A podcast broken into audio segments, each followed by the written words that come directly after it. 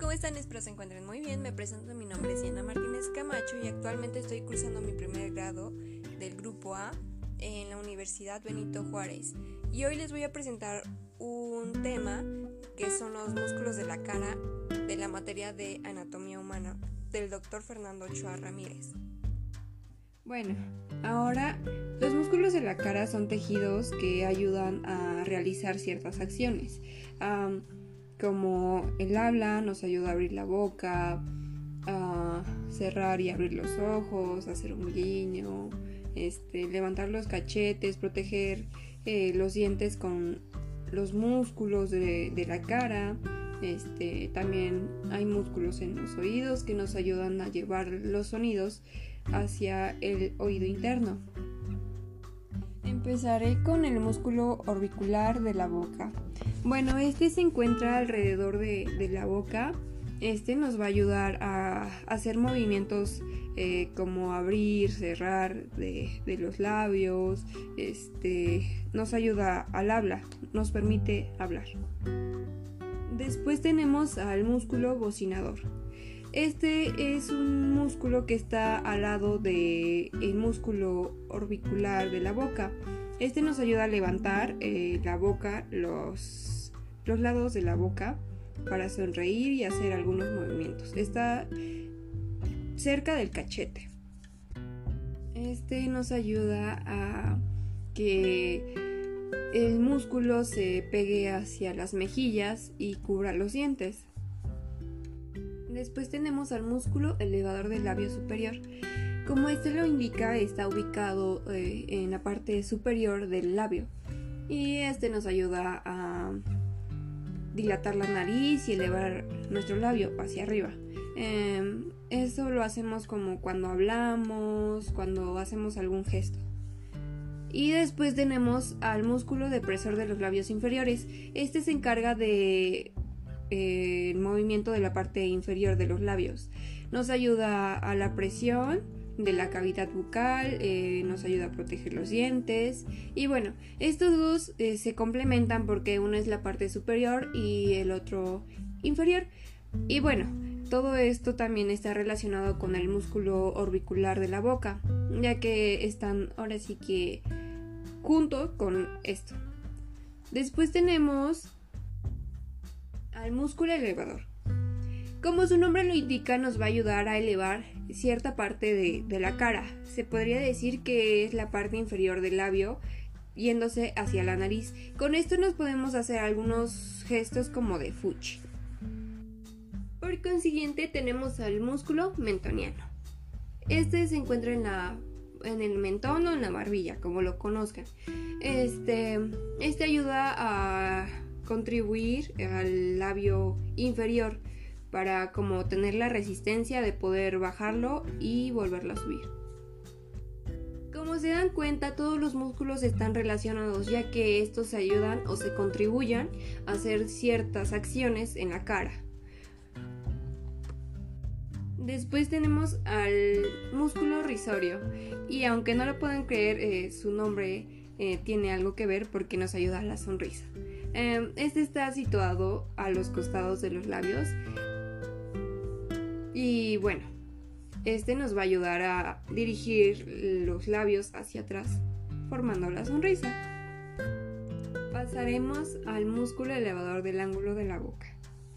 Bueno, este está también a los costados, pero en la parte como superior de la boca.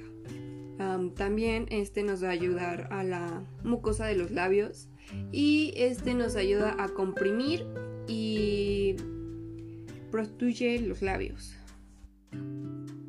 Mm, ahora tenemos al músculo cigomático mayor. Este está en la cara lateral del hueso cigomático, eh, eleva el labio superior y deprime el surco nasolabial que está al lado del músculo elevador del ángulo de la boca. Entonces el músculo cigomático eh, nos ayuda a traer hacia arriba y hacia afuera la parte media del labio superior. Este se encuentra, como lo dije, eh, al lado del músculo cigomático. He concluido con la parte de los músculos de la boca. Como se dan cuenta, esos se relacionan mucho ya que aunque sean muchos o numerosos, músculos nos ayudan a hacer ciertas funciones, sonreír, hablar, abrir, cerrar, este, mover, fruncir la boca, etcétera, entre muchas más otras cosas. Ahora voy a pasar con los músculos de la nariz. En primer lugar tenemos al músculo nasal. Este se va a dividir en dos porciones, en la porción alar, que emite alveolar al incisivo bilateral, y la porción transversal es la eminencia alveolar del canino. Eh, la función de la porción alar es deprimir la ala lateral, dilatando la abertura nasal em, anterior y después tenemos a la porción transversal, que arruga la piel de la nariz para hacer como nuestra carita así de enojados. Después tenemos el músculo prócer que ayuda a proteger el hueso nasal y cartílago nasal lateral. Bueno, este se encuentra en la parte superior de la nariz, eh, por la frente, llegando es al centro de los, de los dos ojitos. Este también va a ayudar a este también nos va a ayudar a provocar arrugas y eh, nos ayuda también a fruncir el ceño como podemos observar, estos dos músculos se relacionan porque se complementan en la nariz. Nos ayudan a mover eh, o tener movilidad en estas partes de la nariz.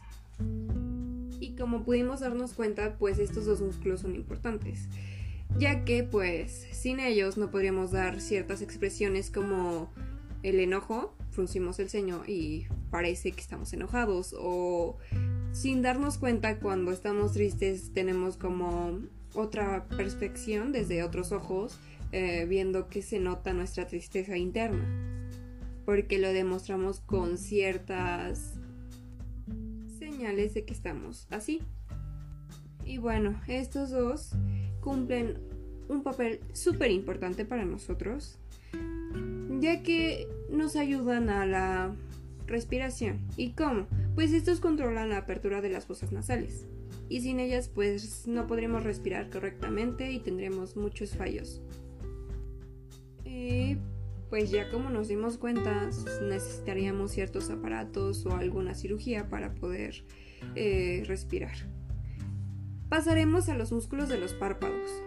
Súper interesantes, por cierto ya que sin estos no podríamos ni abrir los ojos, no podríamos ver, no podríamos guiñar, no podríamos, este, al sonreír nos da como una vista de felicidad, ya que los ojos eh, son una puerta a los sentimientos de las personas. Es muy curioso, pero es cierto.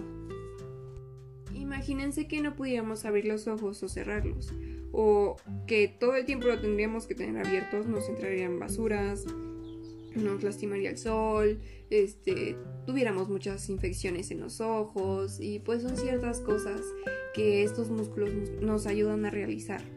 O sea, son muy importantes. Y bueno, tenemos en primer lugar al músculo orbicular del ojo. Este es el borde del ojo, alrededor del ojo.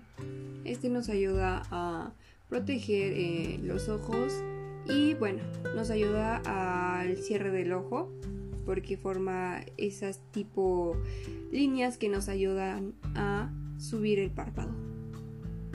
Bueno, y después tenemos al músculo superciliar. Este es el que se encuentra encima de las cejas, arriba del ojo, eh, del lado de la nariz, por el centro de la cara. Bueno, y este nos ayuda a atraer hacia adentro y abajo la piel de las cejas ayudando por consiguiente al músculo prócer a hacer esos gestos. Mm, bueno, para concluir, como nos damos cuenta, esto nos ayuda a hacer las funciones principales para aumentar los ojitos, que es parpadear. Bueno, ahora hablaré sobre los músculos del oído externo. Estos son tres. Y bueno, estos tres músculos nos ayudará a permitir llevar el sonido correctamente al interior. También se conecta la aurícula de la oreja con el cuero cabelludo y nos permite realizar ciertos movimientos de la aurícula. Un dato curioso es que muy pocas personas pueden mover sus orejas Y bueno, en animales es muy normal ver que una vaca ahuyenta a las moscas con sus orejas porque ellos tienen más desarrollada esa parte de los oídos o músculos.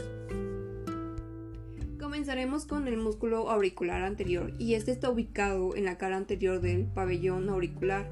Este también nos va a ayudar a la movilidad del oído o la oreja más bien dicho. Bueno, y ahora tenemos al músculo auricular posterior que orienta el oído hacia los sonidos. Este nos ayuda, permite como intuir los sonidos. También nos ayuda a la movilidad de la oreja. Está un poco cerca de la nuca y en la parte superior de la oreja. Y para finalizar tenemos al músculo auricular superior este ayuda a permitir eh, la movilidad de la oreja hacia adelante. Está en el centro de la oreja. Y bueno, es como se lo comentaba anteriormente.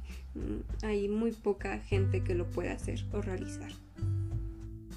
Y pues es lógico que estos tres se complementan ya que forman el oído y nos ayuda a cumplir su función, que es llevar el sonido correctamente hacia el interior.